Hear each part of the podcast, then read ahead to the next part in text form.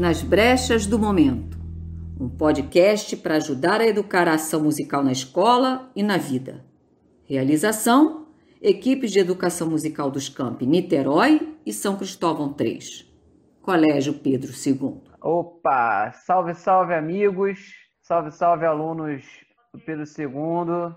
Salve você, participante da comunidade acadêmica do Pedro II, né? Seja você aluno, servidor, professor, seja você responsável, seja você ex-aluno, seja você quem for, você que leva nas mãos o futuro de uma grande e brilhante nação. Queria começar com Uau, essa. Pesado agora, hein? Chamou a responsa mais uma semana de Nas Brechas do Momento com professor e amigo, o cara que caminha pelas profundezas da harmonia, mas não tem nada contra baixo. Professor Paulo Coutinho, e aí? Sobreviveu mais uma Maravilha. semana? Tudo bem, Pedrão? Tudo sempre. Ótimo. A cada semana, devagar e sempre. Estamos juntos aí. Mais uma semana nesse bate-papo. E hoje, Pedrão, a gente está aqui numa tríade. Se ligou? Sim. Eu, Paulo Coutinho, você, Pedro Borges e o grande Marco, né? Marco, Marco Campos. Campos. Estamos aí, firme forte. É a tríade da palavra. E nesse diálogo a gente vai aqui construir algumas ideias, né?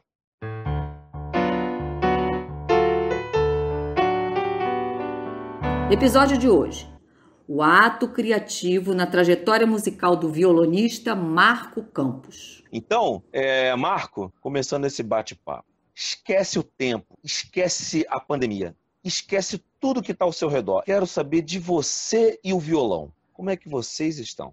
Meu amigo, eu com violão temos sempre um belo caso de amor. Né? Começou há muito tempo. Uma vez que esse indivíduo, o violão, passou a fazer parte da minha vida, ele tem permanecido até agora e foi o protagonista de momentos de muita alegria e realização na minha jornada. Né? Esquecendo o entorno problemático do momento, né? eu e o violão continuamos o nosso relacionamento de muito amor, graças a Deus.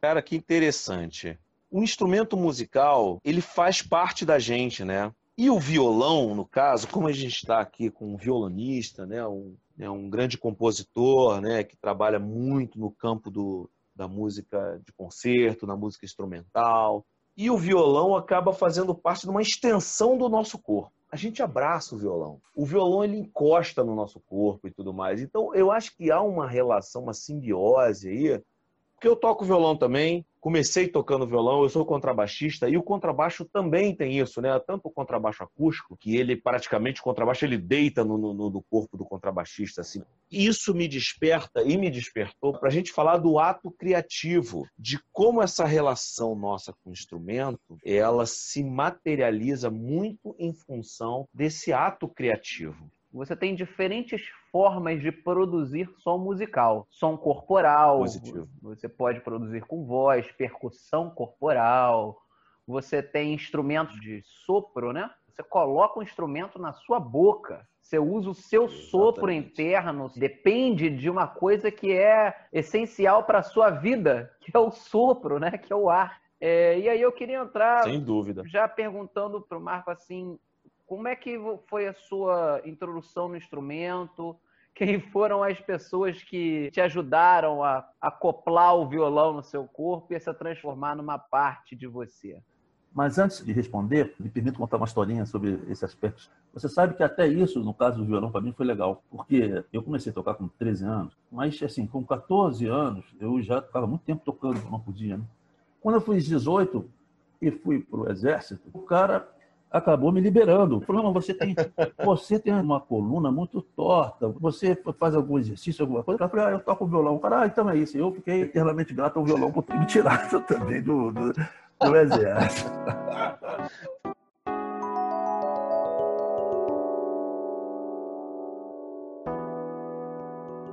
Pois bem, é, eu comecei tocando violão como todo mundo, né? Um, um colega na rua, o cara toca numa porta e tal, você acha legal posso dizer como primeiro mestre, um cara lá de onde eu morava, em Ipanema, me ensinou Lá maior, Ré maior e Mi maior. Ela falou: olha, com esses três acordes aí você pode tocar um monte de música.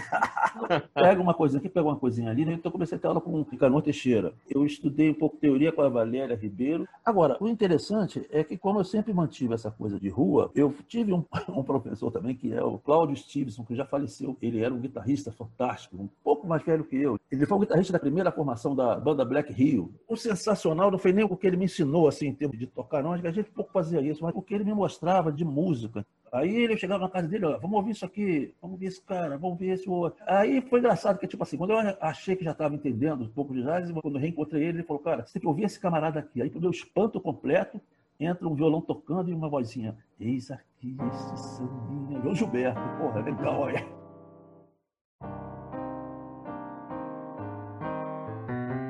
Essa coisa de fazer o violão cantar, né? Solar, se deve muito também que quando era lá com os 14, 15, 16 anos, nas festinhas que ia na época, os meus amigos que tocavam cantavam muito bem. Eu não cantava absolutamente nada. Né? Então, era uma covardia, porque eu ficava tocando e os outros ficavam cantando, tocando e cantando. Então as meninas só olhavam para os outros. Quando uma ah. vez eu toquei, quando eu toquei uma música assim que eu tinha já aprendido que eu solava, tal, eu, aí olharam para mim e falei, porra, tem que ir por aqui, cara, porque cantar com esses caras aí eu tô perdido. Você, ao invés de usar a sua voz, botou o violão para cantar por você, né? Exatamente, mas porque a minha voz era cantando péssima. Aí quando, quando eu comecei a solar, aí comecei também a ter alguns olhares de paquera, né? Opa, opa. Bom, e acabou que eu que você vê, eu sou casado com, com, com uma musicista, né?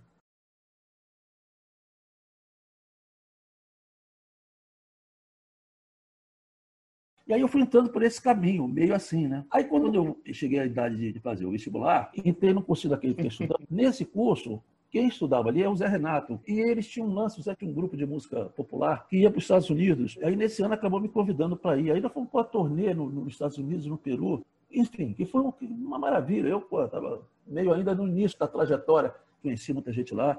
Ficamos a primeira semana nos Estados Unidos, fomos para o Peru mais uma semana, e depois mais 30 dias na América. Uhum. Aí isso me, me, empolgou, mas a essa altura eu já sabia que eu não queria tocar música erudita profissionalmente. Né?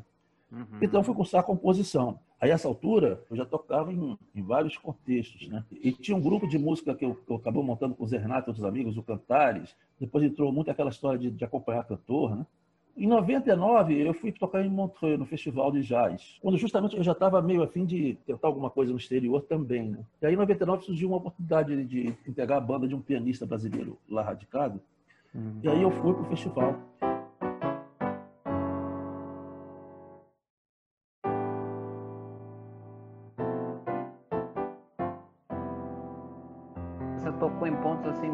Ricos, né, para a gente debater. Você traz um elemento muito interessante, que é essa fluência entre dois espaços, que é o espaço do estudo formal e do estudo informal você teve o estudo formal na universidade, porém você fala também de espaço de aprendizado com os amigos te mostrando, te apresentando. E a educação musical é, tem essa coisa de interessante. Tem a parte formal, acadêmica, e tem também o lado de fora, o que você chamou de rua, né? Mas a escola pode conter essas duas coisas, né? Pode, pode trazer claro. para a sala de aula esses dois universos, né? Isso é uma coisa que eu acho que é, cabe uma reflexão.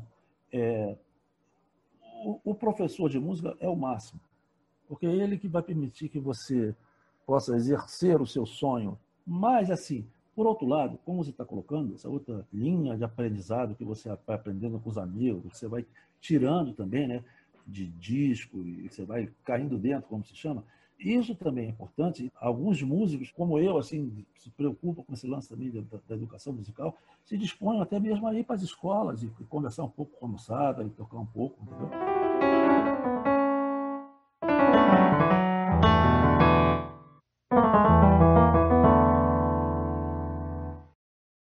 Duas coisas que eu queria falar. Uma coisa que teve muita importância para mim foi o choro. Nos anos 70, meados dos anos 70, houve um renascimento do choro e eu tive muito ligado a isso. Essa altura eu já tocava um monte de instrumento também, bandolim, viola caipira, guitarra. E o choro é uma coisa que é muito legal porque você trabalha muito com a sua percepção natural, né?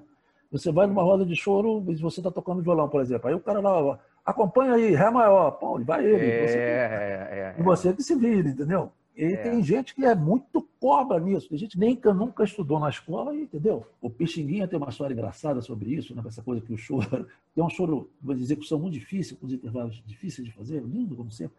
E que ele botou assim no choro, na dedicatória da partitura original, ele escreveu assim: A todos os flautistas brasileiros. Aí o nome do choro era Cuidado, colega.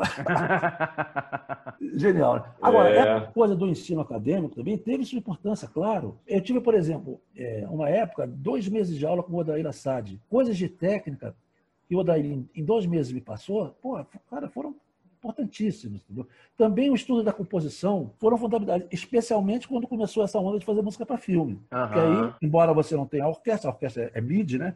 A você escreve a partitura, né? É, e, e, dentro de formatos, às vezes, muito pequenos. Né? Você tem que desenvolver uma ideia composicional que fale a respeito do sentimento que a cena está demonstrando, e isso, às vezes, em menos de um minuto.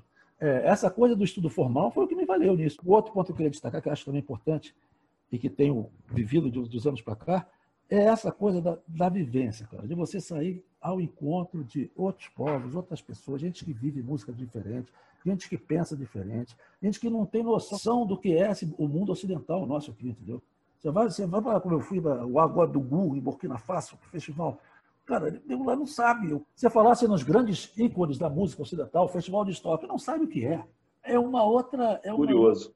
É, e a música dos caras é tão surpreendente para nós. A música anciã, a música antiga deles é um negócio alucinante. Lá em Ugadugu tem um museu da música. Tem sempre alguém lá de prontidão esperando chegar algum, alguma visita. Chegou a visita, a menina lá pega você e vai te explicando tudo, né? aqueles instrumentos todos de, de épocas anciãs. Para você ter uma ideia, eu estava vendo lá a coisa das flautas antigas. Aí, lá pelas tantas, tem umas tipos de flauta lá, que a menina fala assim, essas flautas aqui só os cegos tocam. Aí perguntei, mas por quê? É, aí ela explicando, né? essas flautas são flautas de transcendência, de uma ligação com o mundo espiritual. O cego, por sua própria natureza, já que ele não enxerga o mundo material, ele é levado a conviver muito mais é, enfaticamente no mundo espiritual.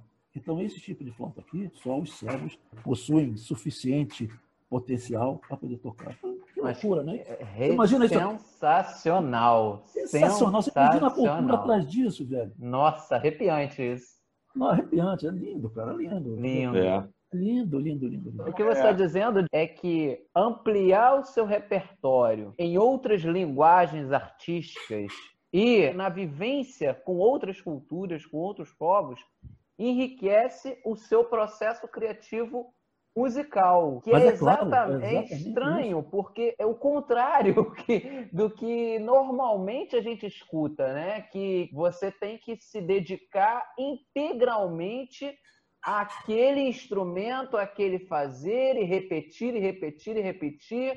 E, Não, sou totalmente contra isso. E, e, e, e você está dizendo o contrário. Eu tenho tocado a minha música na Europa, em vários países, tem tocado na África, né? E, cara, é muito legal. Inclusive, nesse lance da África, como a nossa, a nossa música popular tem muito pezinho lá, né? Sempre, sempre acabam montando um, um, um final da minha apresentação com os músicos de lá. Então a gente sai uma música, né? Então eu faço, ah. Eu faço o, o, o concerto e a última música para encerrar entra todo mundo aí. Não precisa necessariamente ser uma música minha aí, né? Então, por exemplo, nós tocamos lá na Mauritânia, tocamos o berimbau do Baile do Vinícius, né? percussionista da Mauritânia, um cara que tocava aquela flauta africana e dançava também como um artista maravilhoso, fez uma performance de dança também, que era da Costa do Marfim. Um outro que, que tocou violão comigo também, que era um belga, e um outro que era um cara do Marrocos, enfim, uma world music em cima do berimbau do, do, do Baile.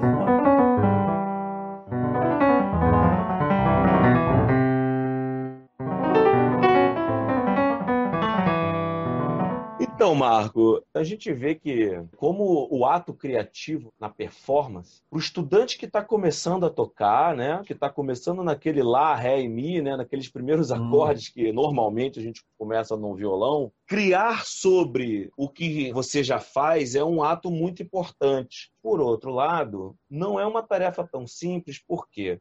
Quando você cria algo, você cria algo para mostrar para alguém. Existe aí uma certa, não é uma barreira, mas é um certo sentimento de, poxa, será que o que eu estou fazendo vai ser aprovado por alguém? É, Isso é passou pela sua cabeça naqueles momentos que você começou a se envolver com a composição? Paulo, é legal essa sua colocação. Para mim, teve um ponto bastante importante. Eu tinha uma soprano brasileira, e ela me viu tocar assim na casa de alguém. Tinha uma associação, Associação Brasileira de Concerto, que era dirigente. Essa associação tinha um, um acordo com a prefeitura do 11º Distrito, lá de Paris, né? Uma vez por mês, um, um teatro, a prefeitura do bairro, né, em Paris tem isso, né? cedia para a associação e ela então promovia concertos ali. E os concertos eram de música erudita, sendo que a única exigência que ela fazia é que quem fosse tocar tivesse que tocar ao menos uma música de um compositor brasileiro. Eu acabei sendo convidado, chamou o projeto Marco Campos, in guitarra brasiliana, né? Marco Campos, uma guitarra brasileira, e eu fiz assim, na primeira parte do concerto eu toquei música brasileira dos, dos grandes nomes arranjos que a gente tem feito para violão solo, né? É, enfim, pegando aí a gama de é, Edu, Garoto, Tom Jobim, Baden Powell, E aí, na segunda uhum. parte, eu toquei só música minha. E depois do concerto, tinha um coquetel do artista com as pessoas que quisessem ficar, muito legal. E o, o que eu colhi conversando com as pessoas, com os franceses, e lá, ao contrário do que aqui, havia uma valorização muito grande da criação instrumental. Hum. Aqui, geralmente, se você vai tocar à noite, para você tocar uma música sua, você tem que tocar umas 20 conhecidas. Né? Se tocar duas, o cara já está pedindo uma outra. E lá, justamente, isso é, surgiu um cara lá, que ninguém sabia nem quem era, tocando um violão, uma essência de técnica, de, não tem nada a ver com violão, tudo em cima de, de ritmo brasileiro. Aí eu, pô, já viu na mandava em cima dos caras, tome catira, samba, baião, shot e o diabo. Aí, é, né? Aí, é, outra coisa importante, na música instrumental você não tem essa coisa, tem a barreira da língua falada. Tudo que tem que se compreender, basta ouvir e sentir, né? Uhum. Agora, dentro disso, algo que o Paulão colocou, hum. desse valor da música autoral que você trouxe a sua experiência na França, né? Pelo que eu entendi, você disse que lá te dão um valor diferente para o que o artista traz. É como você vai para um restaurante, senta e fala: Bom, deixa o chefe me trazer o que ele acha que é de especialidade da casa, ao invés de você ir para um desses restaurantes fast food que não vou pegar isso, vou pegar aquilo, que mal comparando é o que a gente faz hoje no YouTube, né? Você monta é. uma playlist ali com as músicas que você conhece. Não, então vou pegar uma música aqui do Legião, vou pegar uma música aqui do Lulu Santos, vou pegar. Nada contra nenhum desses artistas, claro, né? Claro. Mas é uma fast food da música, né? E quando você senta para você escutar um violonista que tem uma música autoral, você está sendo servido ali por um chefe, né? E você vai degustar aquilo dali e estar aberto a essa experiência é uma coisa muito valiosa, né? É, é, uma competência assim de apreciação que talvez a gente não tenha aqui no nosso, na nossa sociedade brasileira. Faz todo sentido, Pedro. Uma vez, toquei lá numa apresentação com um amigo meu que era cantor e compositor, e ele tocava violão e cantava, e eu fiz um segundo violão numa apresentação dele lá num, num clube de Paris. Muito bem. Aí, durante essa apresentação, eu fiz duas músicas solo, assim. Um cara que estava lá, um angolano, que era cantor também, veio me chamar e me convidou para fazer com ele um espetáculo que eles iam fazer em Montmartre. Fui. Só que tinha, tinha uma hora marcada para passagem de som. Eu cheguei lá e não, não, tinha, não tinha ninguém. Né? Eu falei, pô, vou dar uma volta, vou ficar esperando que nem um pateta. Aí, passeando por ali. Montmartre, aí, você fala, é o bairro Bairro de Paris. De, de isso, né? um boêmio, uma colina, né? Exatamente. De repente eu vi um clube de jazz.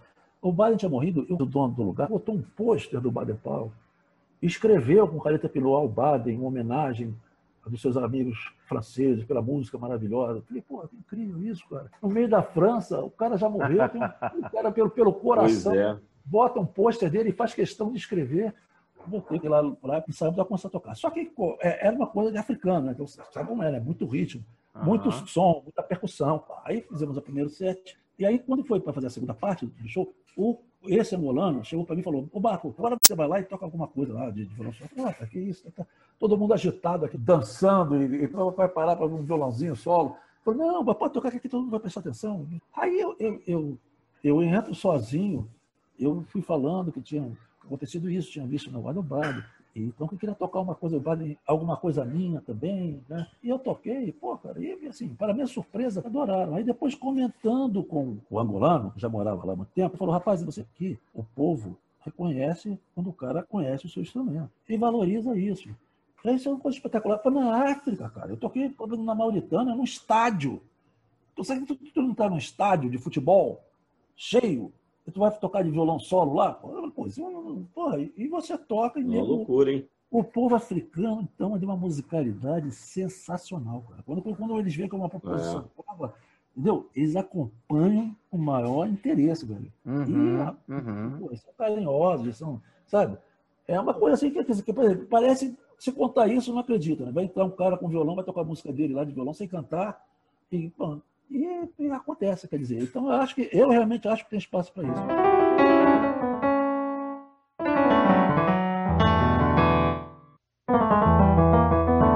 Paulão, vou largar uma para você então. Sim. Da experiência que você tem com o processo criativo, às vezes você tem uma autocrítica, né? Sim, sim. É que isso é- é um pouco diferente no ambiente de estudo formal e de informal, né? É, talvez o, o- o ambiente informal te deixe um, olhar menos pesado para o que você produz. A minha formação musical ela é muito atravessada pela informalidade, muito parecido com o que o Marco trouxe, né? O Marco ele também conversa muito nesses dois ambientes, tanto da formalidade quanto da informalidade. Será que isso A é coisa do universidade violão, é mais- cara? Será que isso tem a ver com, com o Acho, instrumento violão? acho que tem a ver, sim, tem a ver com o violão.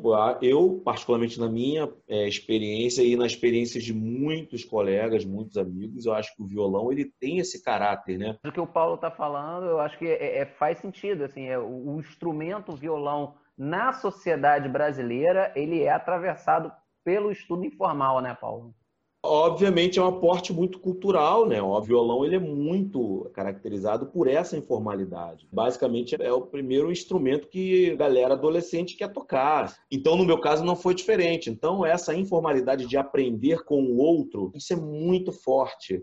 E outra coisa que essa informalidade nos proporciona, a gente estuda o que a gente gosta, o que a gente. Não, eu quero estudar isso porque isso aqui é interessante, isso, isso me afeta. Na Uhum. informalidade, você estuda o que, o que lhe afeta.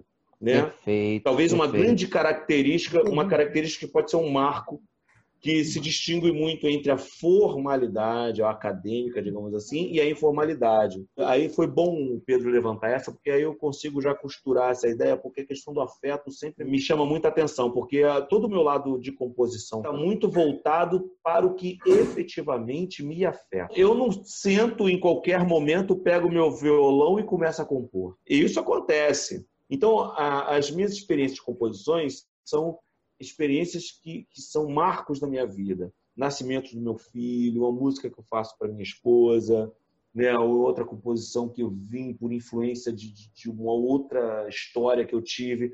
Então, todas as experiências que me afetam. E aí eu trago isso porque as experiências mais bem-sucedidas que eu tive em sala de aula foram experiências de, de criação dentro de um caráter intuitivo. A intuição do estudante naquele momento que nos criou uma atmosfera, uma intuição de um determinado momento que nós passamos em sala de aula ou que nós passamos numa apresentação musical e que aquilo desencadeou um processo criativo. Isso, de certa forma, é um incentivo. Tudo que nos leva a fazer, a criar, vem em função de um incentivo. Quando eu perguntei para o Marco aquilo, né, Marco? Poxa, como é que foi os primeiros momentos que você começou a compor? Então, é, ao meu ver, assim, na educação musical, cenário de sala de aula, para adolescentes, por exemplo, né, que já tem muita, muita bagagem musical, né, de ouvir muita coisa. Esse lado do que nos afeta, isso é uma, uma questão preponderante em qualquer trabalho que se faça, em qualquer contexto de sala de aula. Eu acho assim que o processo de composição é uma coisa muito individualizada, né, Paulo? Eu também tenho inveja um pouco desses caras que falam assim, ah, sabe que essa música desceu inteira também. Desceu da onde? Essa entidade para mim nunca aconteceu, É. cara. Para mim também não é bem assim. Agora, o, o que eu acho interessante, dois pontos que eu gostaria de ressaltar. O primeiro, eu reconheço que há uma grande contribuição na esfera da minha própria criatividade, o fato de ser um músico muito interessado pelas diferentes formas de arte. Eu adoro artes Sim. plásticas, adoro cinema, adoro teatro, eu adoro balé. Miles Davis diz, por exemplo, quando eh, pergunta para ele qual era a influência dele, ele fala uns três ou quatro que não tem nada a ver com música. Ele fala Picasso, fulano de tal, entendeu?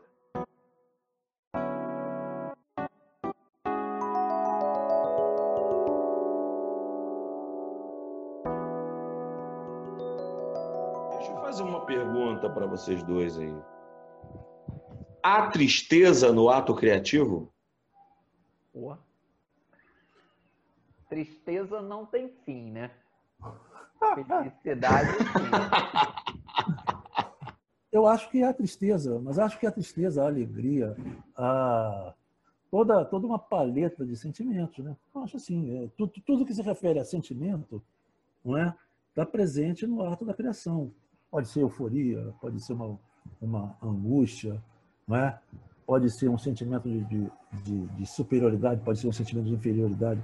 Enfim, isso é, é sem dúvida nenhuma que, a, que a tristeza é, está presente. Né?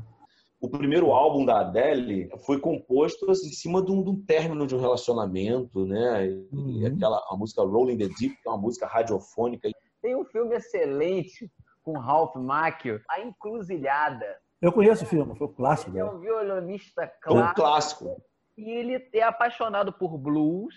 E eu queria lembrar de uma cena, assim, ele tem um, um, um mentor, né, do blues, que é um, um coroa já, né, o cara acompanha ele e tal e ele caminha por aquelas estradas do sul dos Estados Unidos, conhecendo a verdadeira alma do blues, e ele se apaixona por uma menina. Eles têm uma noite de amor e tal, só que no dia seguinte a menina deixa ele. E aí, nessa que a menina deixa ele, o cara falou assim: então agora você pega a guitarra e toca. Aí, aí ele tocou e falou: agora você sabe o que é o blues. cara escrevendo sobre a diferença da Billie Holiday para outras cantoras, e quando o pessoal cantava, ah, o meu homem foi embora, você acha que o cara foi ali na esquina comprar um cigarro. Quando a Billie Holiday fala, o meu homem foi embora, você sabe que ele não vai voltar nunca mais. Cara, que, que... sensacional.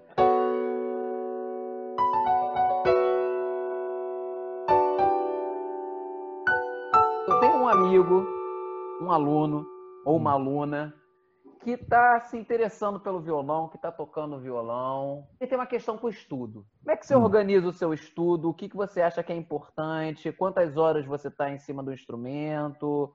É, hum. Tem um padrão isso? Você acha que o aluno tem que se organizar? Como é que é isso para você? E que dica que você daria para esse aluno, essa, essa aluna que está caindo dentro, como você falou, né? Hum. Caindo dentro. É, assim, eu, eu, a minha forma de, de, de, estudar o instrumento é assim: dedico alguma parte do tempo de um estudo para que você tenha a condição mecânica de, de tocar bem. Né? Agora, quanto cada um precisa desse, de, dessa, desse desenvolvimento técnico, isso eu acho que é uma coisa assim, muito, que depende muito do que a pessoa vai se propor a fazer. Né? Eu gosto de estudar também muito com os mestres da música brasileira. Né?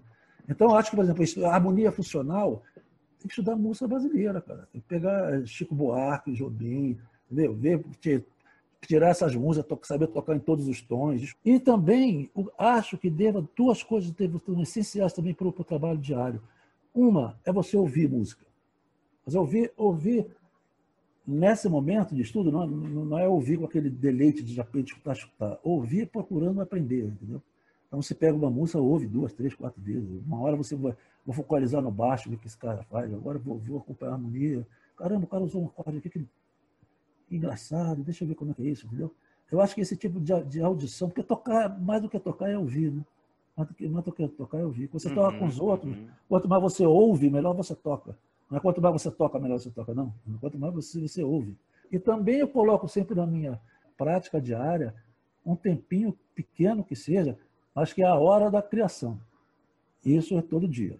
Os escritores falam muito isso, né? que senta às vezes em cima da folha branca e vai ficar aquela folha branca ali, o tempo que embarcou uma hora, duas horas, mas ele vai ficar lá uma hora, duas horas, escreva 20 laudas ou escreva duas letras.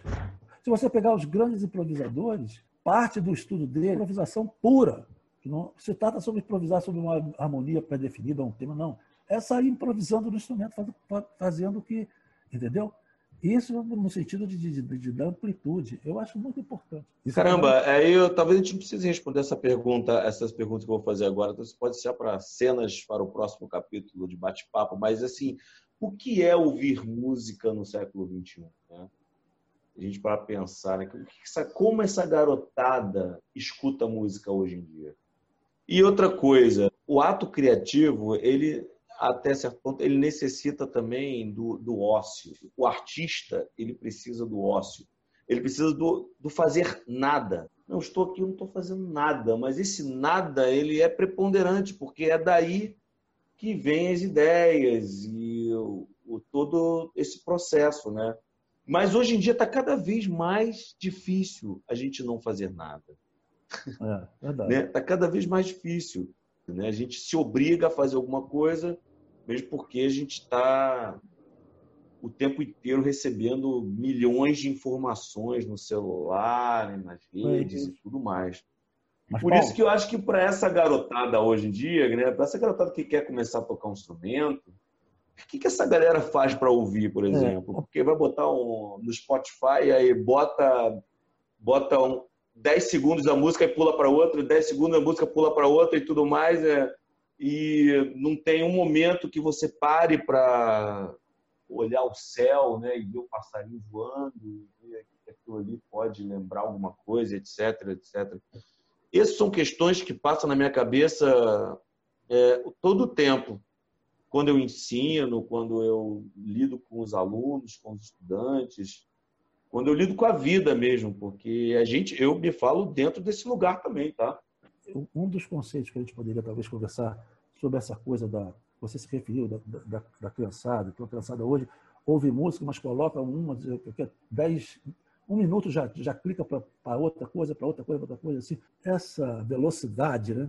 Embora isso possa, evidentemente, há trabalhos, é isso é que eu falo também a importância da, da cultura como geral, porque se a pessoa se interessa por cultura, ele vai descobrir que, embora o tempo dele seja esse tempo, Existem muitas outras coisas acontecendo agora, fora do nosso universo específico de vivência.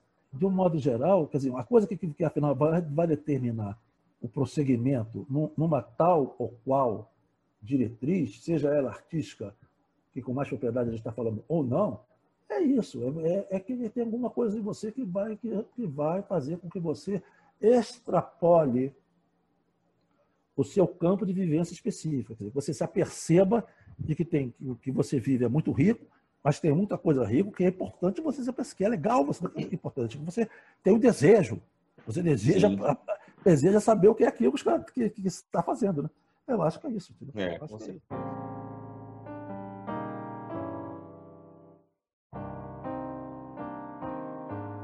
Ô Marco, você vai toca algum, alguma coisa pra gente aí? A música tema de um, de, de, de um dos filmes que eu, que eu musiquei são Histórias do Mar algum tempo atrás veio uma, uma, mineira aqui no Rio de Janeiro, uma senhora de cento e tantos anos, que nunca tinha visto o mar. Houve, houve isso no jornal e tudo, isso aqui, e levaram ela para ver o mar. Com base nisso, fato real, o, o diretor o roteirista desenvolveu uma história sensacional.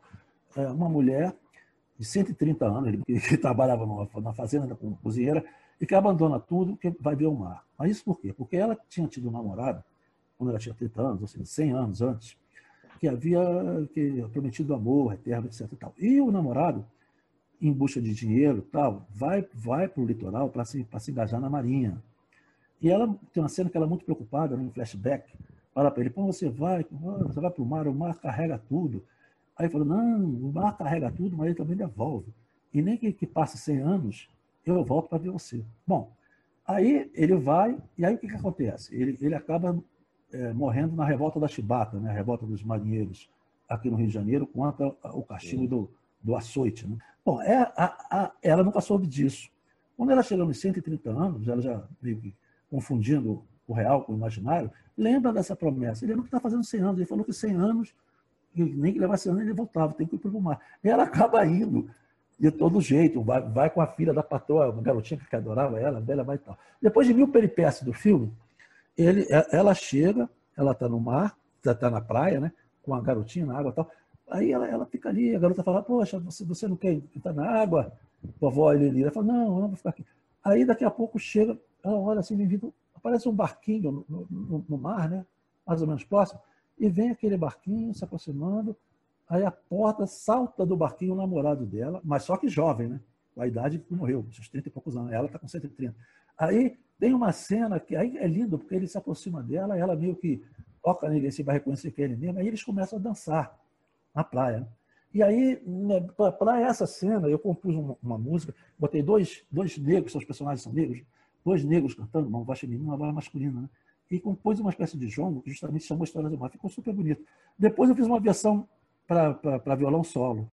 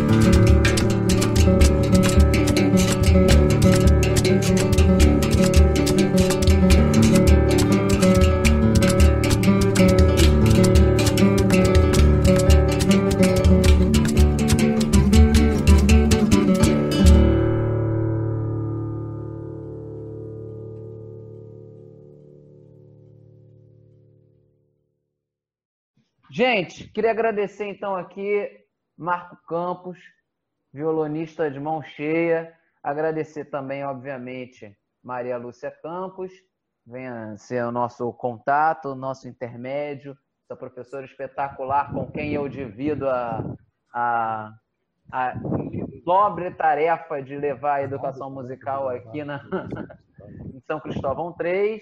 Quero dizer que foi maravilhoso, adorei aqui o bate-papo com o Marco. É, mandar um salve aqui para o Caio Henrique, para a Luana, que estão nos apoiando aí, né, Paulão? na, nesse trabalho. Sem dúvida. Sem dúvida. É o Caio e a Luana, que são dois estudantes aí, é, de São Cristóvão 3, né? Né, Pedrão? Isso, São Cristóvão 3. E é isso aí, cara. Foi esse bate-papo que a gente teve aí sobre o ato criativo, no processo de composição. Conversamos numa tríade da palavra aqui, nas brechas do momento. E o Marco Campos hoje esteve com a gente aqui, podendo é, mostrar para a gente um pouco da sua experiência, das suas histórias fantásticas com a música e a composição. Eu, Valeu, Marcão. Valeu, muito obrigado pela sua presença, tá bom, querido? Sou eu que agradeço a vocês, a você, Paulo, ao Pedro, a, toda a equipe envolvida nesse trabalho e, e fiquei muito feliz de poder compartilhar minha experiência num, num trabalho como esse, né? destinado aos, aos mais jovens, uh, ouvirem a, a, nossa experiência. E, e apenas dizer que, que, que eu achei o, o, o, papo tão enriquecedor, tão bacana, que agora, é, assim que essa pandemia acabar, proponho que nós continuemos ao vivo, né? Assim, a gente se encontra os três para bater um papo também, não é? Com certeza, com certeza. Até pra, pra, pra, com certeza. Conhecimento pessoal, a gente poder conversar. É muito bom, né, quando a gente tem, tem companheiros, amigos que, é, enfim, é, que trabalham e têm uma visão bacana de como a gente é, é, que se afina com a nossa visão. É. Essa tríade tem que soar, essa tríade Exatamente. tem que soar. Exatamente. Exatamente. Um abraço, um abraço para vocês, meus queridos. Muito obrigado. Valeu, gente. Sempre nas brechas Valeu, do momento. Você ouviu As Brechas do Momento, o podcast quinzenal das equipes de educação musical dos campos Niterói e São Cristóvão 3. Se inscreva no nosso canal do YouTube, dê like e ative o sininho para receber notificações quando tiverem novos episódios. Um abraço e até a próxima brecha de algum momento.